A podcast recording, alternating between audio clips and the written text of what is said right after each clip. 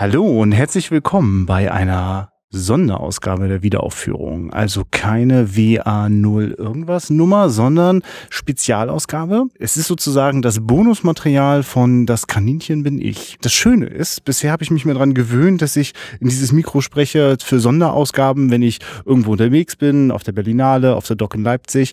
Und dann fehlt immer einer. Aber diesmal bin ich nicht alleine. Nicht nur der Christian hier am Apparat, sondern auch Max ist da. Ja, schönen guten Abend, guten Tag, guten Morgen, was auch immer, lieber Hörer. Wir sind hier gerade mal wieder im Livu, dem Lichtspieltheater wundervollen Rostock und äh, das Kaninchen mit ich ist eben gerade gelaufen, aber ihr hört das ja jetzt als Intro, deswegen machen wir wieder hier diese tollen Zeitsprünge sozusagen, wenn ihr jetzt diese Folge hört. Genau. Wir wollen euch einfach einen kleinen Eindruck geben von dem, was hier gerade im Livo passiert ist. Wir fangen vielleicht an, ganz zu Beginn hat ja der Andi Reda eine Einführung gehalten. Sag vielleicht mal ganz kurz, Max, wer ist denn dieser Andi Reda eigentlich? Das weiß ich doch nicht. Also Andi Reda ist äh, an der äh, Uni Rostock ein Dozent und äh, arbeitet im Institut für Medienforschung heißt das, glaube ich, und hatte da eben die Seminarreihe äh, DEFA Verbotsfilme 1965, 66 gemacht, das Seminar. Und das Ergebnis dieses Seminars ist eben, dass jetzt fünf Filme hier bei uns im äh, Livu aufgeführt werden in den kommenden Wochen und Tagen. Da hat er jetzt noch ein paar Begrüßungsworte gesprochen. Dann lass uns doch einfach mal reinhören, was da Anni Reda zu diesem vollen Saal, einem gut gefüllten, was waren das, 140 Leute? Äh, nicht ganz, aber es wurden auch, mussten auch einige weggeschickt werden, ja. weil halt äh, Ausverkauf war. Genau. Und das ist Anni Reders Einführung. Herzlich willkommen im Livo, herzlich willkommen bei der DEFA Filmreihe, also bei der Filmreihe über die DEFA Verbotsfilme von 65, 66. Ich hoffe, man versteht mich dort hinten auch äh, in der letzten Reihe. Ähm, ich möchte Ihnen jetzt kurz noch ähm, ein paar Infos sagen, warum wir diese Filmreihe ähm, organisiert haben, warum die stattfindet und dann vielleicht noch ein paar Worte sagen zu den Filmen, die wir zeigen werden in den nächsten vier, fünf Wochen und auch ein paar Informationen noch geben zum 11. Plenum, weil das ja ein ganz zentraler Aspekt ist, äh, der diese Filme dann auch ähm, ja, erfasst hat und auch letztendlich die Rezeption bestimmt hat, was die Filme angeht, äh, des Jahrgangs 65, 66. Also der Anlass für unser Seminar an der Uni Rostock, Institut für Medienforschung, war natürlich das 50-jährige Jubiläum des 11. Plenums des ZK der SED Ende Dezember 1965. Das ist auch bekannt als Kahlschlagplenum, weil natürlich äh, während dieses Plenums äh, sehr viele Bücher ähm, Filme natürlich, Fernsehsendung, ähm, aber auch Musik kritisiert wurde von den Kulturfunktionären und dann auch verboten wurde. Also insgesamt wurden ähm, im Nachgang dieses Plenums zwölf DEFA-Filme verboten. Das war fast der gesamte, ähm, fast die gesamte Jahresproduktion der DEFA. Und wir werden hier fünf dieser Filme zu sehen bekommen. Also einmal Kaninchen bin ich heute Abend. Danach ähm, in einer Woche Denk bloß nicht, ich heule. Ähm, danach Spur der Steine, den ja vielleicht viele von Ihnen auch kennen als mit der berühmteste ähm, Verbotsfilm. Carla und als letztes Jahrgang 45 und Herr Winkler, der heute als Gast bei uns ist, äh, der den Dieter spielt, in Kaninchen bin ich. Herzlich willkommen, Herr Winkler. Vielen Dank, dass Sie nochmal nach Rostock gekommen sind. Genau, Herr Winkler hat mir im Vorgespräch auch erzählt, dass ähm, er eigentlich für die Hauptrolle in Jahrgang 45 vorgesehen war. Und immer wenn er Jürgen Böttcher, den Regisseur von Jahrgang 45, trifft, äh, sprechen sie letztendlich darüber, dass es nicht unbedingt seine Schuld war, aber dass es bestimmte Leute im DV-Spielfilmstudio gab, die dann eine andere Lösung favorisiert haben.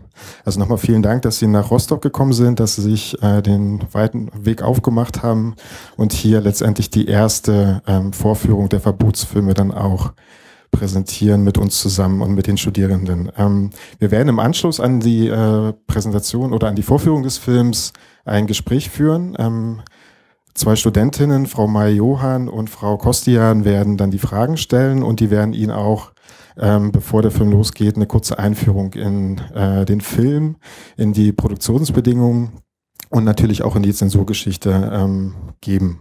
Weiß nicht, wollen Sie vielleicht noch ein, zwei Worte sagen oder sonst wir machen wir einfach weiter mit der. So ist es. Wir werden dann noch Gelegenheit haben, viel zu reden. Okay. Super. Vielen Dank nochmal, Herr Winkler, dass Sie äh, hier sind. Genau, also das ähm, Seminar handelte von den Verbotsfilmen. Wir haben uns ähm, ungefähr die Hälfte dieser Filme angeschaut, dieser zwölf Filme, und haben daraus dann diese Filmreihe konzipiert. Ähm, sozusagen der Hintergrund war, dass die Studierenden sich intensiv mit einem dieser Filme beschäftigen sollten.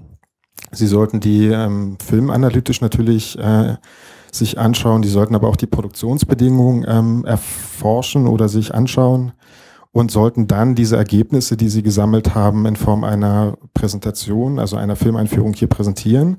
Und das wird das Konzept der ganzen Filmreihe sein. Das heißt, vor dem Film gibt es immer eine Einführung der Studierenden. Das sind immer zwei Studenten, die dann halt ungefähr 10 bis 15 Minuten etwas zum Film sagen. Danach gibt es die Vorführung und im Anschluss sprechen wir dann mit den Gästen, die wir eingeladen haben zu den äh, einzelnen Filmen. Das wäre äh, nächste Woche der Hauptdarsteller von Denk bloß nicht, ich heule, Peter Reusser. Zur Spur der Steine haben wir ähm, Herrn Professor Niemann vom Historischen Institut da, der ähm, über den Film und die Entstehungsgeschichte und auch Verbotsgeschichte sprechen wird. Ähm, bei Carla kommt Jutta Hoffmann, die Hauptdarstellerin, ähm, freuen wir uns auch sehr. Und wie gesagt, bei Jahrgang 45 wird Jürgen Böttcher ähm, nach Rostock kommen und mit uns über, also mit den Studierenden über den Film und die Zensurgeschichte sprechen. Also kommen Sie wieder. Vielen Dank, dass Sie da sind schon mal, aber kommen Sie auch wieder äh, bei der nächsten Veranstaltung. Genau, ähm, vielleicht lasse ich so ein bisschen was von dem von der Plenumsgeschichte weg. Vielleicht haben viele von Ihnen auch schon äh, was über das Plenum, das Karstadt-Plenum in den Zeitungen gelesen. Es gab viele Veranstaltungen, vor allen Dingen in Berlin im Rahmen der Berlinale, aber auch in anderen Städten und letztendlich wird werden Frau Kostian und Frau Majohan auch ähm, eingehen auf die Verbotsgeschichte, die mit dem Film Kaninchen bin ich dann auch verbunden ist. Ähm, bevor es aber losgeht mit der Filmeinführung, möchte ich mich nochmal ganz herzlich bedanken und zwar vor allen Dingen beim Livu. Ich weiß nicht, ob Sie jetzt alle hier drinnen sind. Ähm, das Livu hat uns Asyl ähm, ermöglicht. Also wir sind schon zum zweiten Mal hier mit einer Filmreihe. Vor zwei Jahren haben wir das mit Kitschkock schon mal versucht. Es war auch sehr erfolgreich und ich hoffe, dass wir das weiterführen können, weil offensichtlich gibt es auch äh, ein Interesse des Rostocker Publikums an Filmen mit, ich sag mal, Zusatzinformationen zu den einzelnen äh, Vorführungen. Dann natürlich bei der ähm, Heinrich-Böll-Stiftung Mecklenburg-Vorpommern, die uns auch unterstützt, ähm, bei der DEFA-Stiftung natürlich, die uns die Filme auch zur Verfügung stellt und uns auch unterstützt hat bei der Werbung. Ähm, dem Bundesbeauftragten der Stasi-Unterlagen. Ähm, ich kann immer diesen Titel nicht so richtig aussprechen, aber auch dort haben wir Unterstützung bekommen. Und nicht zuletzt ähm, äh, vor allen Dingen halt äh, nochmal herzlichen Dank an das Institut für Medienforschung, ähm, dass wir halt diese Filmreihe dann auch organisieren durften und da auch ein bisschen Geld reinstecken durften und dass es sozusagen auch den Freiraum gibt, solche Sachen zu organisieren. Das war Andi Rehner. Jetzt kommt sozusagen gleich das, was die Studentinnen erzählen. Max, weißt du so ein bisschen mehr? Du hast ja mitbekommen, die sind ja äh, quasi jetzt nicht einfach nur heute Abend plötzlich da und machen irgendwie einen Vortrag aus dem Nichts, sondern die haben sich ja monatelang damit beschäftigt. Haben die sich die Filme eigentlich überhaupt angeguckt? Also soweit ich das mitbekommen habe, ja, das haben sie getan. Und äh, vor allem waren sie auch bei der ähm, ja, Veranstaltung in Berlin, war das, glaube ich, eben zu dieser äh, Verbotsfilm oder diesem Karlschlagsplenum in Berlin gab es eben eine richtige äh, Veranstaltung dazu, wo eben auch Vorträge gehalten worden sind und ähnliches und äh, haben sich also durchaus, denke ich mal, intensiv damit dann auch auseinandergesetzt. Sehr schön. Also ähm, wir müssen mal gucken. Also äh, vielleicht habt ihr demnächst jetzt auch noch mal bei uns im Podcast-Feed auch ein Interview, das du mit äh, Andi Reder und einem oder äh, zwei, drei dieser Studenten führst. Äh, oder vielleicht nur mit Andi Reder, mal gucken. Aber dass wir vielleicht noch ein bisschen mehr darüber erfahren. Aber jedenfalls präsentieren jetzt die beiden Studentinnen äh, ihr Ergebnis als Einführung zu Das Kaninchen bin ich. Ich möchte jetzt die beiden Marie Majohan und Xenia Kostia nach vorne bitten, die Ihnen jetzt eine Einführung in den Film, in die Produktionsgeschichte geben werden.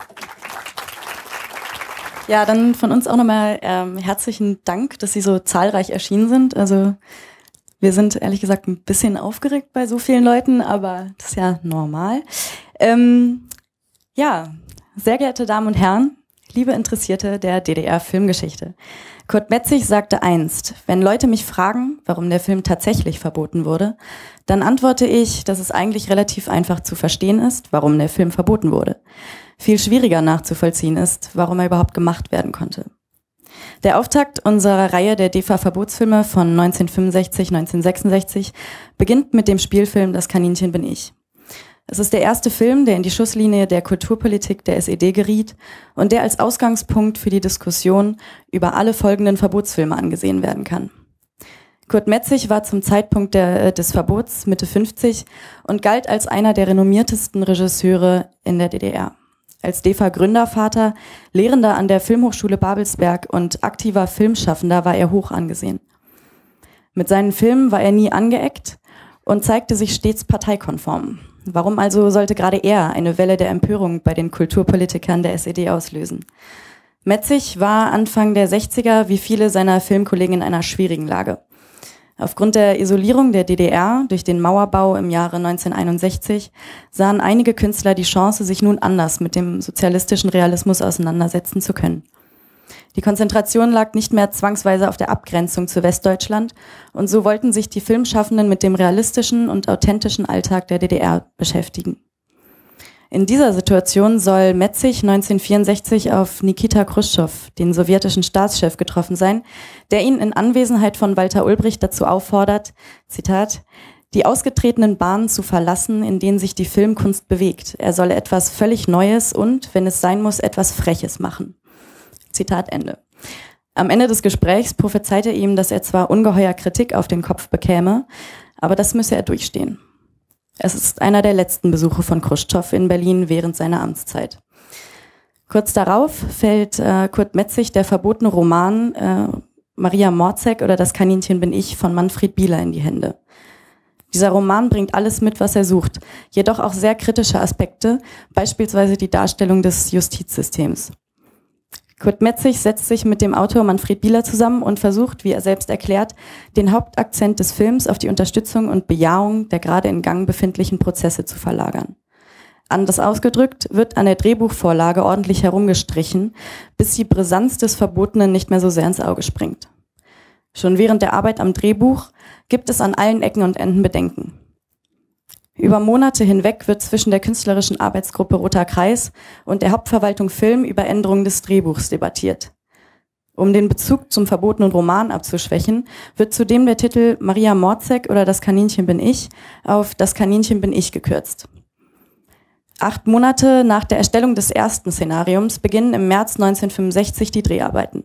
Nach diesem Vorlauf waren sich wohl alle Beteiligten darüber im Klaren, dass hier nun ein künstlerisches Risiko eingegangen wurde. Warum also konnte der Film realisiert und fertiggestellt werden? Die Produktion fiel in einen Zeitraum, äh, in dem ambitioniertere Filmprojekte noch nicht allzu sehr unter die Lupe genommen wurden. Doch es war die Ruhe vor dem Sturm. In der Sowjetunion war Khrushchev durch Brezhnev gestürzt worden und somit musste auch die DDR der liberaleren Tauwetterperiode ein Ende setzen. Oder zumindest Grenzen ziehen. Der konservativere Flügel der SED bekam Aufwind. Und so wurde das elfte Plenum des Zentralkomitees kurzerhand als Plattform genutzt, um die Kulturpolitiker an den Pranger zu stellen, äh, anstatt sich wie geplant mit der verdorrten Wirtschaftspolitik zu beschäftigen. Das Kaninchen bin ich wird als antisozialistisch eingestuft und die konservativen Hardliner, allen voran Erich Honecker, sind der Meinung, in dem Film zeigten sich, Zitat, Nihilismus und Skeptizismus, dem Sozialismus fremde, schädliche Tendenzen und Auffassungen und die Wahrheit der gesellschaftlichen Entwicklung werde nicht erfasst. Aber genau das, die Wahrheit der gesellschaftlichen Entwicklung zu erfassen, war die Intention, die zu dem Film führte. Die meisten der genannten äh, Kaninchenfilme waren in dem Glauben produziert worden, man könne durch die realistische Darstellung des Alltags eine produktive Diskussion anregen. Nicht um gegen den Sozialismus zu mobilisieren, sondern um ihn zu verbessern. Dass die Schlinge als erstes ausgerechnet Kurt Metzig um den Hals gelegt wurde, war ein Signal. Wenn selbst er nicht vor den Zensoren sicher war, wer dann? Mit der Devise, wer sich dem politischen Kampf nicht stellt, schaufelt sich selbst sein Grab, sieht Kurt Metzig 1980 im Rückblick auf sein Schaffen. 1966 kämpft er jedoch nicht, sondern entscheidet sich für die Selbstkritik. Sein Text, Der Künstler steht nicht außerhalb des Kampfes, wird in der Parteizeitung Neues Deutschland veröffentlicht. Die aufgeladene politische Spannung verleiten ihn zu Aussagen wie, Zitat, die Parteilichkeit des Künstlers erweist sich in der Kraft, Leidenschaft und Meisterschaft, mit welcher er mit seiner Kunst am Klassenkampf teilnimmt. Die Abweichung von diesem Prinzip in der Filmkunst führt zu einem unerlaubten Nachgeben gegenüber zurückgebliebenen Zuschauerschichten und damit tatsächlich zur Aufgabe längst innegehabter sozialistischer Positionen. Deshalb ist das Kaninchen ein schädlicher Film geworden. Zitat Ende. Am Schluss des Textes wirkt es so, als wolle er seinen Kopf aus der Schlinge ziehen. Vielleicht sogar auf Kosten der anderen Filmschaffenden. Er bittet nämlich nicht nur darum, die Partei möge mit den Künstlern weiterhin im Dialog bleiben, sondern auch um den Glauben, alle Filmschaffenden hätten mit guter Absicht gehandelt. Und es scheint, als wende er sich als DEFA-Gründervater und an seine Schützlinge in der DEFA, die mitangeklagten Regisseure und Drehbuchautoren, indem er, Zitat, in der ernsthaftesten Weise an sie appelliert, nicht zuzulassen, dass die ideologische Verwirrung, die entstanden ist, und der in Gang gekommene Klärungsprozess vom Gegner genutzt wird, um einen Keil zwischen Künstler und Partei zu treiben. Zitat Ende. Man solle sich also mit der Partei auf das engste verbinden und im Dialog bleiben, die Füße aber stillhalten, denn so wie die SED vorgeprescht war, konnte es zu keiner konstruktiven Diskussion kommen.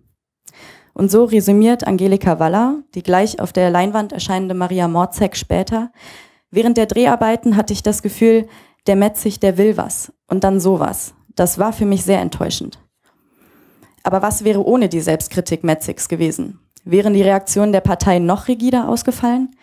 Wolfgang Kohlhase, zu der Zeit Drehbuchautor bei der DEFA, bemerkte später, in einem gewissen Sinn hat Metzig durch diese Stellungnahme dazu beigetragen, dass das Gespräch nicht völlig abbrach zwischen den Filmemachern und den Filmeverwaltern und Filmverbietern. Die Frage ist nur, unter welchen Bedingungen es weitergeführt wurde. Die meisten der betroffenen Filmschaffenden wurden entlassen, bekamen keine Aufträge bei der DEFA oder konnten erst nach Jahren wieder zurück in ihren Beruf.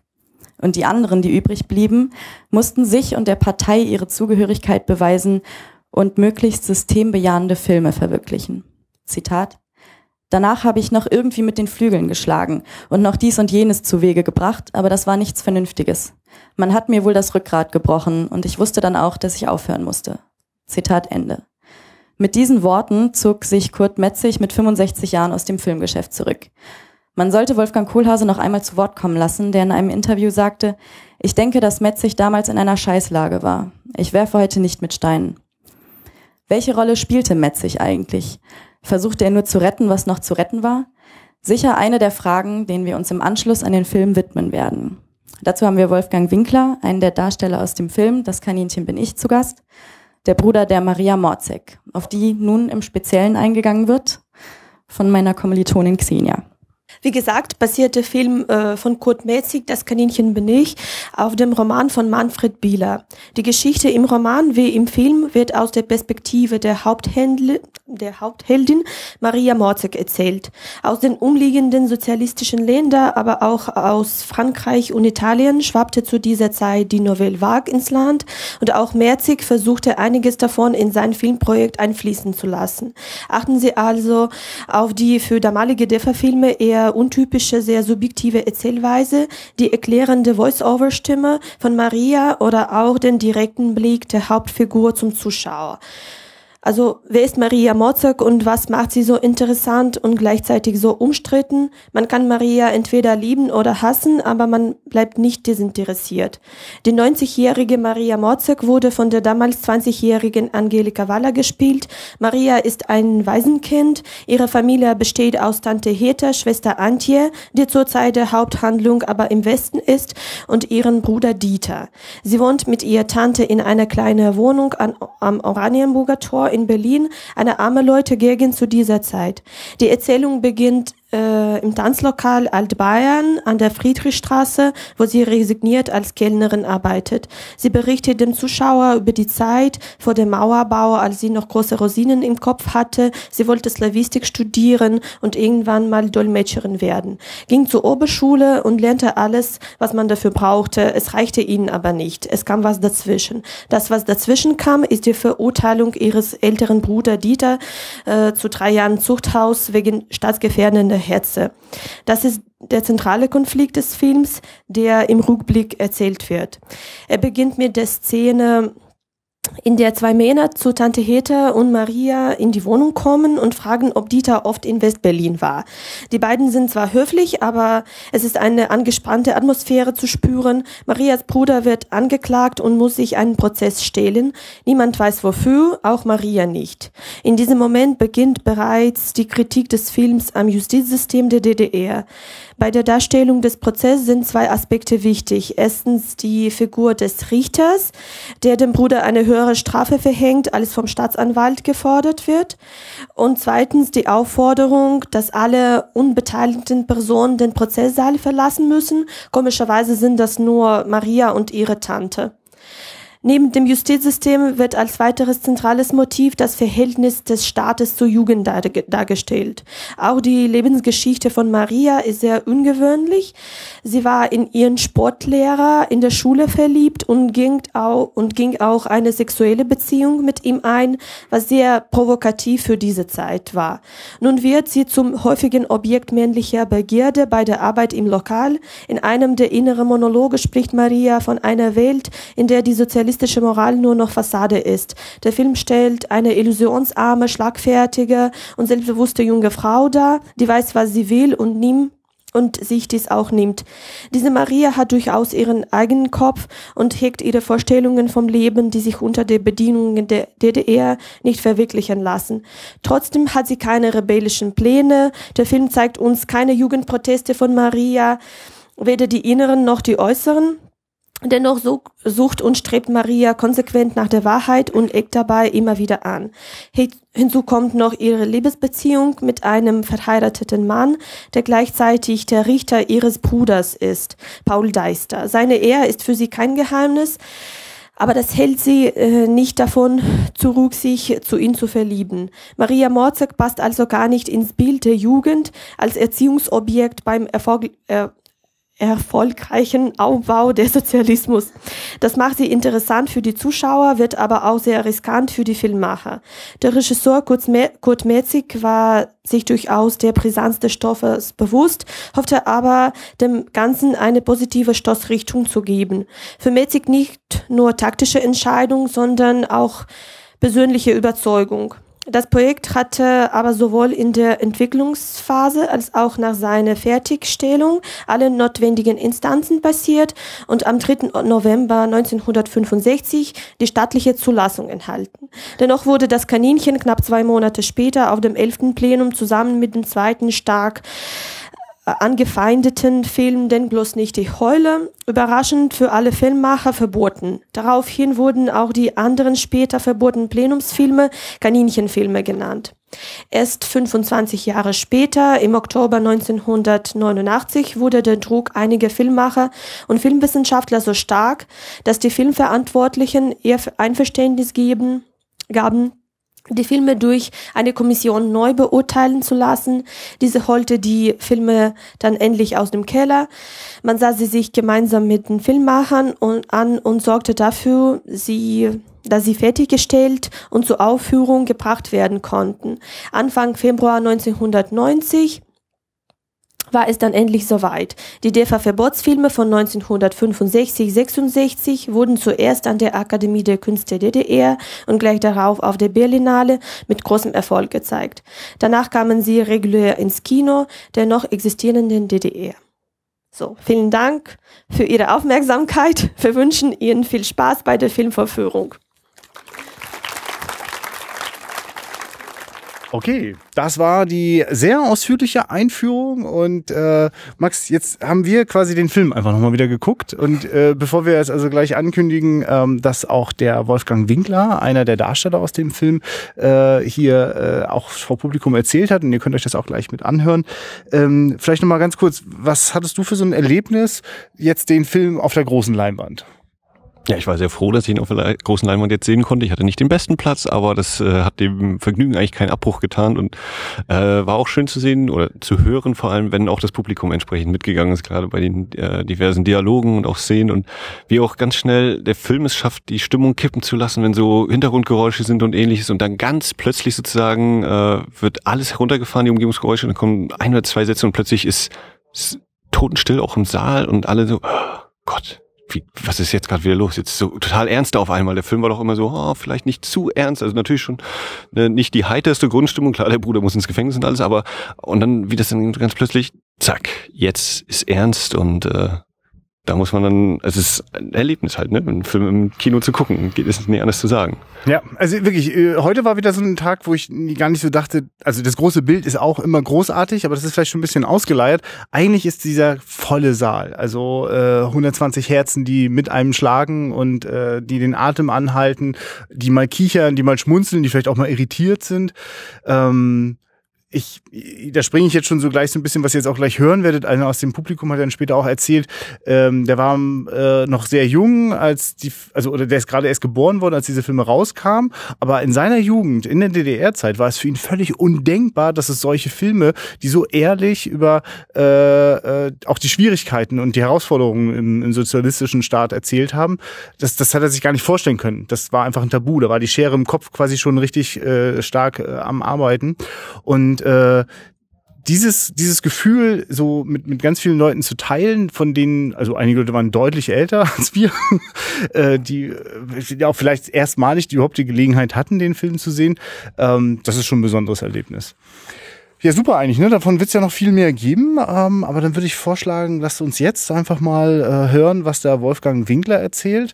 Ähm, ich fand übrigens, ist vielleicht nur abschließend noch, äh, das ziemlich beeindruckend. Äh, die, die, die Schlussszene oder die, also eine der letzten Szenen ist ja dann äh, sehr eindrucksvoll, Wolfgang Winkler. Wie ging dir das heute mit der Szene? Äh, meinst du jetzt die Bierflaschen? Und, ja, ja, genau. Äh, ja, also genauso packend wie schon beim ersten Mal. Und auch wieder diese, also was ich vorhin eben gerade meinte, wenn diese plötzlich das so, alle Umgebungsgeräusche weg, du hörst nur noch den einen Sprecher, der spricht eben natürlich nachsynchronisiert sozusagen, ja. aber alles andere ist still und du merkst auch im Publikum einfach diese Anspannung. Die ganz so, oh mein Gott, was passiert da gerade? Nein, nicht doch. ja, also das wirkt. Haben, sie, haben sie gut gemacht beim Film. also, dann wünschen wir euch jetzt viel Vergnügen. Äh, das geht jetzt ordentlich ein paar Minuten. Ähm, Wolfgang Winkler im Gespräch mit den beiden Studentinnen, aber auch äh, mit ganz vielen Nachfragen konfrontiert aus dem Publikum. Genau, und das ist eben nach dem Film dann passiert. Und äh, ja, damit sagen wir schon Tschüss. Oder kommen wir gleich nochmal rein? Also wir geben euch erstmal nochmal das Gespräch ja, hier jetzt. Wir kommen gleich nochmal rein. Und also Gespräch ab. Ja, das äh, war jetzt der erste Spielfilm in unserer Reihe zu den äh, Verbotsfilmen 65, 66. Wir haben ja jetzt äh, Wolfgang Winkler hier äh, zu Gast und die Möglichkeit zu einem Gespräch. Falls Sie schon irgendwelche Fragen haben, könnten Sie die ja schon mal im Kopf formulieren und wenn die letzten Leute dann den Saal verlassen haben, könnten wir das Mikrofon mal rüberreichen. Gibt es irgendwelche Fragen schon, irgendwelche Handzeichen? Ähm, ich habe nur gerade dran gedacht, hatten Sie Angst, als Schauspieler Schwierigkeiten zu bekommen, als Sie diesen Film gedreht haben? Nee, ganz im Gegenteil. Ich war sehr glücklich, als äh, Professor Metzig, der ja zu diesem Zeitpunkt mein Rektor war, mir die Rolle, allerdings am Anfang die Rolle des Sportlehrers angeboten hatte. Äh, und dann auf einmal 14 Tage später äh, und ich hatte das Szenarium aber noch nicht gelesen, äh, hieß es auf einmal, ich spiele den Dieter. Äh, das war für mich ein Wechsel, ein ganz normaler. Hinterher habe ich begriffen, dass es einfach die viel, viel schönere Rolle äh, war, die ich da auf einmal bekam.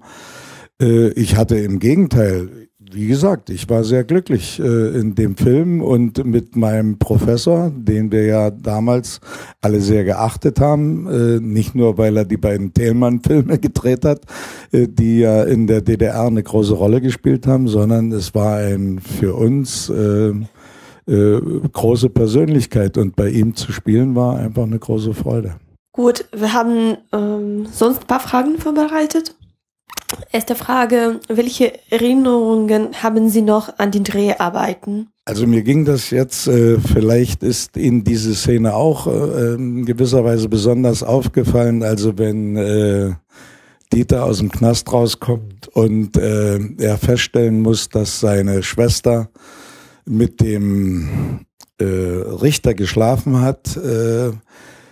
Diese Szene haben wir gedreht und ich merkte, ich bekam sie nicht hin. Und im Gegensatz zu unserer heutigen Gesellschaft habe ich damals einfach leichtsinnigerweise, naiverweise den Vorschlag gemacht zu Metzig, er möge mich umbesetzen, weil ich schaffe diese Rolle nicht, äh, weil diese Szene, diese Schlägerei ähm, gelang mir einfach nicht. Und äh, der Professor sagte ganz einfach, äh, na, wir gehen jetzt erstmal Mittagessen und dann reden wir weiter.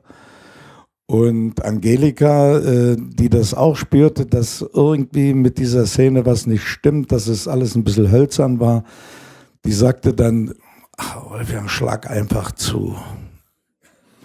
Ich sage, naja, also, hm, doch, doch, schlag einfach zu, dann funktioniert das. Und dann haben wir die äh, Szene Äh, ich wurde nicht umbesetzt.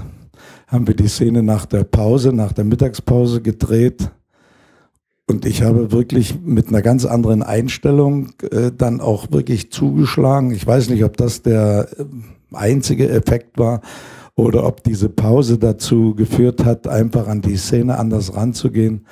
Jedenfalls, wir spielten sie und äh, das größte Lob war, als auf einmal ein Beleuchter, äh, nachdem wir die Szene abgedreht hatten, aus der Dekoration kam und sagte, oh, das war zu viel. Also der war richtig gerührt, obwohl wir sie dann nochmal drehen mussten, aber das muss dann beim zweiten Mal auch nochmal funktioniert haben. Ähm, was haben Sie von Schwierigkeiten um die Zulassung des Films mitbekommen oder haben Sie erst später davon erfahren? Ja, also äh, irgendwie war der Eindruck, dass wir einen großen Film gemacht haben. Äh, ich gebe zu, ich war mit meinen 22 Jahren vielleicht auch ein bisschen naiv, aber äh, ich hatte so den Eindruck, dass wir einen ganz guten Film machen. Das sagte nicht nur Metzig, das sagte auch der Dr. Karl, der der Leiter von Roter Kreis war. Äh, und ich bin, habe mein erstes Engagement in Zittau angetreten.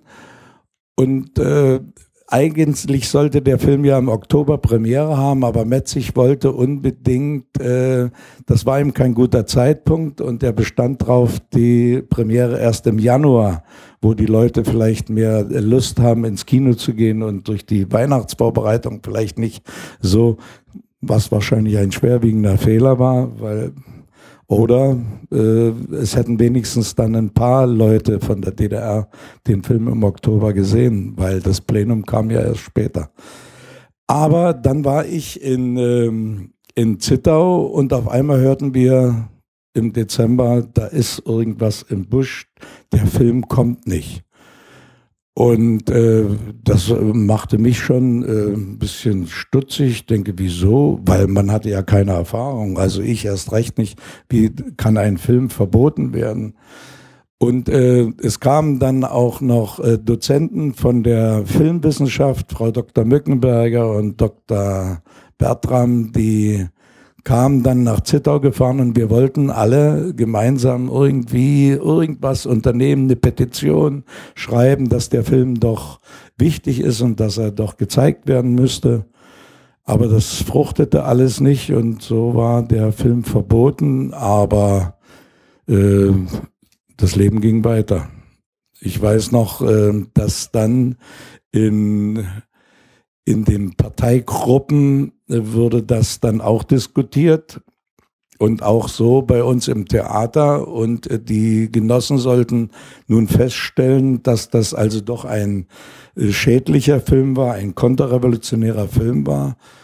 Und ich in meiner Naivität, ich hatte ja noch alle Drehbücher, weil die Genossen, die in der Parteigruppe waren, äh, kannten ja nichts. Sie wussten nichts, über was sie diskutieren sollten. Sie sollten eigentlich nur beschließen, dass das ein schlechter Film war. Und da hatte ich die grandiose Idee, äh, die Drehbücher in meiner Parteigruppe rumzureichen. Und sie sollten wenigstens lesen, dass das kein schlechter Film ist. Das hatte mir dann äh, so viel Schlimmes nicht eingebracht, aber ich wurde auf einmal nach Dresden in die Bezirksleitung bestellt und wurde aufgefordert, die Drehbücher abzugeben, weil das äh, würde jetzt, äh, weiß gar nicht mehr die genaue Formulierung, aber ich sollte sie abgeben und das habe ich auch gemacht. Ich habe zwei abgegeben, aber ich war ein junger Schauspieler und war ganz stolz, dass ich so viele Drehbücher, die waren damals so dick und das war toll, wenn man mit so einem Drehbuch durch die Gegend ging. Ich hatte also mehr als äh, nur das eine und habe sogar zwei abgegeben, aber ich habe nicht gesagt, dass ich noch drei von der Sorte hatte. Da haben Sie aber dann ja komplett anders reagiert als Kurt Metzig eigentlich. Also weil wir haben natürlich irgendwie im Nachhinein versucht, äh, diese ganze Geschichte ein bisschen für uns aufzuarbeiten. Und wie haben Sie das denn dann mit der Selbstkritik von Kurt Metzig mitbekommen oder aufgenommen? Ja, da muss ich eigentlich auch wieder äh, äh, äh, Asche auf mein Haupt. Äh, es war äh, in Potsdam gab es einen eine Gaststätte, den Lindenpark. Und äh, ich kam wieder mal von Zittau nach Babelsberg und sah auf einmal, wie Metzig mit seiner Frau und seiner Tochter dort äh, zu Armbrot gegessen hatte. Und ich war leider etwas angetrunken und habe ihn da in diesem Augenblick in einer Schwachsinnigkeit beschimpft, dass er umgefallen sei und er würde nicht zu seinem Film stehen. Aber das muss ich wirklich dazu sagen, das war meine Naivität, meine Naivität, wenn nicht sogar Dummheit, ihn da so zu beschimpfen, weil ich finde, das, was ihr beide äh, äh, vor dem Film äh, hier vorgetragen habt, die, eure Recherchen, die sind wunderbar, die bestimmen eigentlich die Situation und äh, widerspiegeln das, was damals wirklich los war. Also wirklich großes Kompliment an eure Recherchen. Wie war eigentlich Ihr Selbstverständnis damals? Haben Sie das eigentlich als im Selbstverständnis einer, einer Opposition, einer politischen Opposition ähm, äh, gedreht und in dem, in, während der Dreharbeiten auch, oder hatten Sie eher den Eindruck, oder hatten wir ja Anliegen eher daran, äh, sahen Sie Ihr Anliegen eher daran, der Gesellschaft auch was zu sagen, also im Grunde einen positiven Beitrag zu bringen? Also im, äh, in diesem höheren Sinne äh, bei mir ganz im Gegenteil. Das war bei Angelika sicher etwas anderes, weil sie war sicher mehr involviert mit dem Stoff, weil es die größere Rolle war. Ich habe äh, einfach äh, festgestellt, dass die Szenen stimmten, dass äh, die Situationen stimmten und habe mit großer Lust äh, versucht zu spielen, dass ich die Dimension, die politische Dimension damals nicht begriffen habe, entschuldige ich heute mit deren damaligen Naivität. Also ich kann jetzt nicht sagen, ich habe damals schon gewusst und ich werde da und ich kann mir jetzt auf die Fahne heften, ich habe damals schon gegen den Staat. Also das im Gegenteil. Ich war einfach nur äh, glücklich, diese Rolle zu spielen und habe, glaube ich, die politische Dimension damals nicht ganz begriffen. Ich denke schon. Also, äh, dass äh, im, im Studio, also Dr. Karl und äh, Jirschek, die äh, ich dann später mal gesprochen habe. Ich habe auch Dr. Karl im äh, Februar angerufen. Ich sage, was ist denn jetzt los? Äh, vor äh, ein paar Monaten haben wir noch einen, einen großartigen Film gedreht und jetzt äh, haben wir auf einmal Konterrevolution gemacht. Das ist eben dann so eine Sache, wenn Verantwortliche, die ihre Verantwortlichkeit behalten wollten, in diesem Land. Sie wussten ja noch nicht, dass 89 irgendwann mal kommen würde. Ähm, äh, da waren die Meinungen etwas anders und sie sprachen, viele sprachen von einem Irrtum, den sie begangen haben. Aber ich äh, kann, es gab eine Veranstaltung in Halle, wo Professor Metzig und äh, Witt, der damalige Filmminister, gemeinsam auf so einer Bühne standen und ich hatte den Eindruck, dass wird im Nachhinein, weil er war derjenige, der diesen Film hat erst entstehen lassen. Also, dass es nicht schon mit dem Szenarium oder mit dem ersten Drehbuch verboten wurde. Witt wollte das auf seine Fahnen heften. Kann er, glaube ich. Äh, wie gesagt, ich äh, durchschaue die Dimension nicht ganz, aber das war schon eine spannende Angelegenheit, wie Witt damals äh, sich auch zum Kämpfer machte. Und dann hätten wir noch anführend an, also als das Verbot dann beschlossen war, wie hat dann so das komplette Filmteam reagiert? Also in der DEFA ist man sich ja, nehme ich mal an, ab und zu wieder über den Weg gelaufen und äh, gerade auch diese Anekdote mit Kurt Metzig, Sie haben ja dann zwei Jahre später nochmal mit ihm in einem Film zusammengearbeitet. War das dann alles so reibungslos? Äh, ist man dann wieder in den Alltag übergegangen und hat dann irgendwie versucht, weiter Filme zu machen äh, mit den Mitteln, die man dann hatte? Also in meinem Falle war es so, äh, als dann für eine kleine Rolle das Angebot kam beim Mädchen auf dem Brett, ähm, da habe ich ihn auch noch in die Scheißgasse geführt, indem ich spielte nämlich einen entlassenen Armisten, der sich mit dem Mädchen, mit dieser äh, äh Springerin da einlässt auf dem Bahnhof und ich habe äh, Professor Metzig überzeugt, ich sage, wir müssen alle äh, hier so ein Schulterstück weil ich war auch aus der Armee entlassen worden und ich sage, wir sind alle mit so einem Schulterstück äh, äh, am Revers rumgelaufen, das müssen wir unbedingt machen. Und er glaubte mir und äh, äh, sag, ließ dann anweisen, dass wir die ganzen EKs, die Entlassungskandidaten, die wir da in der Kneipe saßen, hatten alle so ein Schulterstück. Und der Film wurde abgenommen von der Armee. Und auf einmal kriegte ich einen Anruf, dass ein Drehtag wiederholt werden muss. Und das war genau dieser Drehtag in der Bahnhofsgaststätte.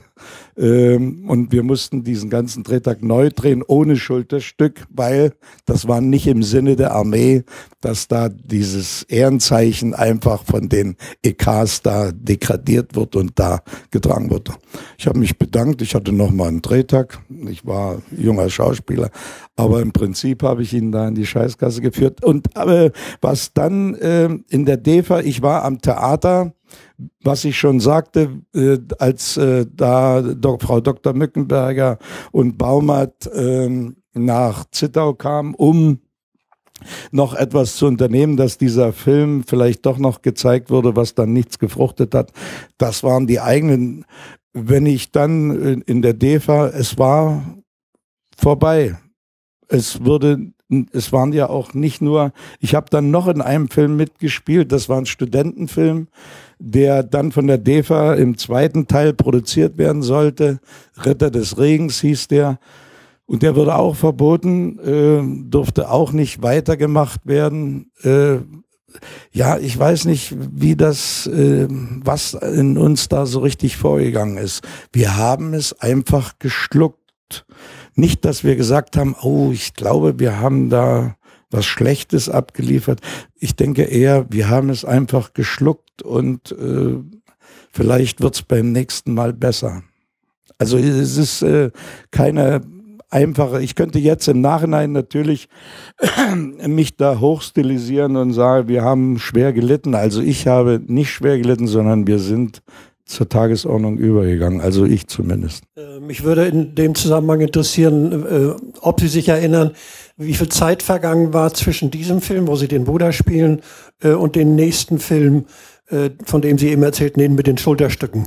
Wissen Sie, wie viel Zeit dazwischen lag? Das würde mich interessieren. Ja, ich, ich, weiß nicht, aber du sagst zwei Jahre, ja? Ja, ja, also ich war dann, äh, äh, Metzig drehte dann äh, noch die Fahne von Krivoy Rock. Da sollte ich auch mitspielen, aber äh, er ist ein treuer Regisseur. Er wollte auch, dass ich da mitspiele, aber ich war am Theater und hatte eine große Rolle und konnte da nicht mitspielen. Äh, und dann diese, diese zwei oder drei Drehtage, die ich da beim Mädchen auf dem Brett hatte, das konnte sich durchs Theater dann realisieren lassen. Äh, waren zwei Jahre, glaube ich.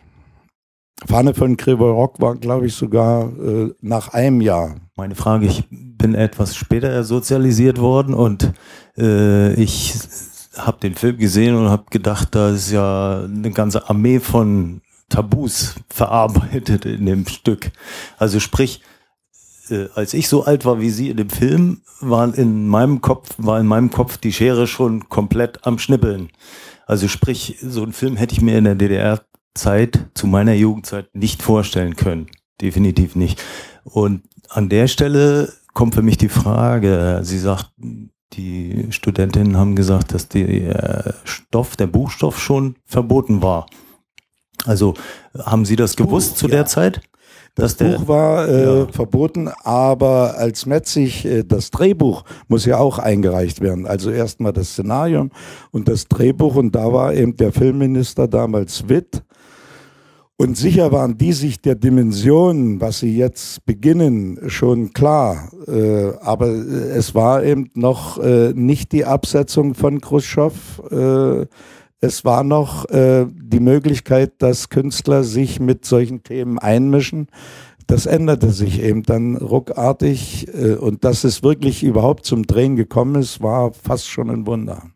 Danke. Ich hätte nämlich gedacht, also 10 oder 15 Jahre später hätte ja kein Mensch irgendein Buch angefasst und, und die Schnapsidee gehabt, dann auch einen Film draus zu machen. Also das wär, war für mich völlig unvorstell unvorstellbar. Naja, na, es gab äh, nach 73 äh, mit Honeckers Machtübernahme gab es mal so ein kleines Tauwetter, wo wir alle dachten, jetzt wird es vielleicht äh, etwas äh, leichter werden, aber da haben wir uns auch ziemlich getäuscht, weil das hat nur ein Jahr gedauert und dann wurde es im Gegenteil. Es wurde dann die große Devise ausgegeben, äh, Filme oder die Kunst hat äh, äh, die Aufgabe, äh, Kunstwerke zu schaffen, die sich mit dem Helden im Sozialismus äh, zu beschäftigen haben, aber nicht mit Helden, die vielleicht äh, am Sozialismus was zu mäkeln haben. Das war dann doch schon eine ziemliche Einschränkung in der Kunst.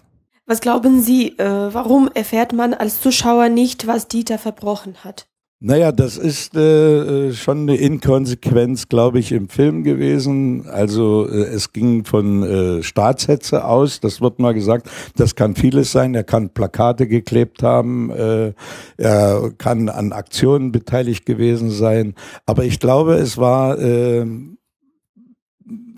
wie ich äh, dann im Vergleich zu dem, was der andere Fischer da gesagt hat, es wird im, im Delikt nicht höher gewesen sein. Also er wird keine äh, Diversionakte da äh, gemacht haben, sondern er wird ganz einfach äh, Staatshetze, indem er vielleicht Flugblätter verteilt hat.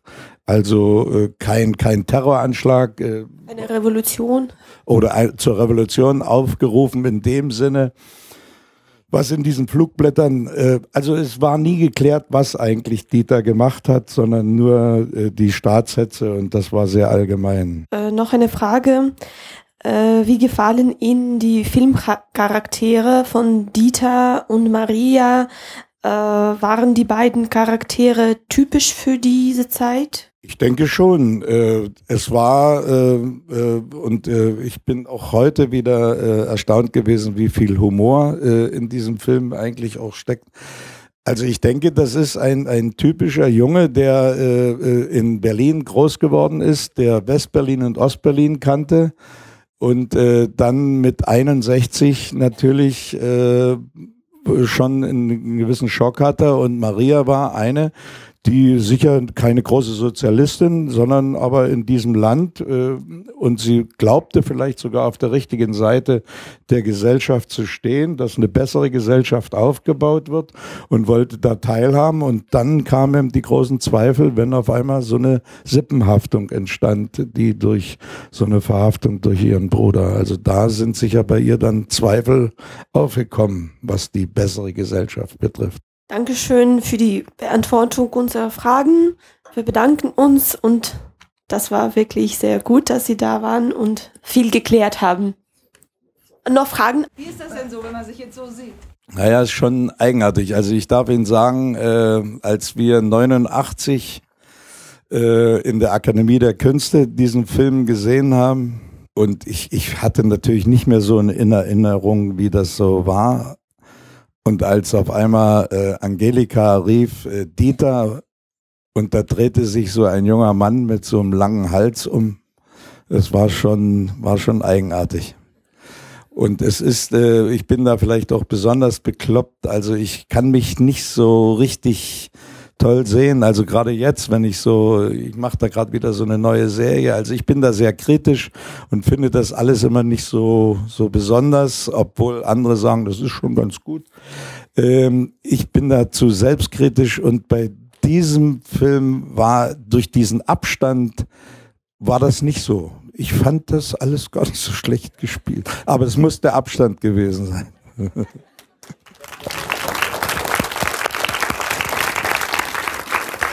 Das ist vielleicht ein sehr schönes Schlusswort. Ähm, also nochmal herzlichen Dank, Herr Winkler, dass Sie hier waren in Rostock und uns Informationen über den Film gegeben haben. Nochmal vielen, vielen Dank an die beiden äh, Marie und Xenia für die Einführung und für die Diskussionsleitung.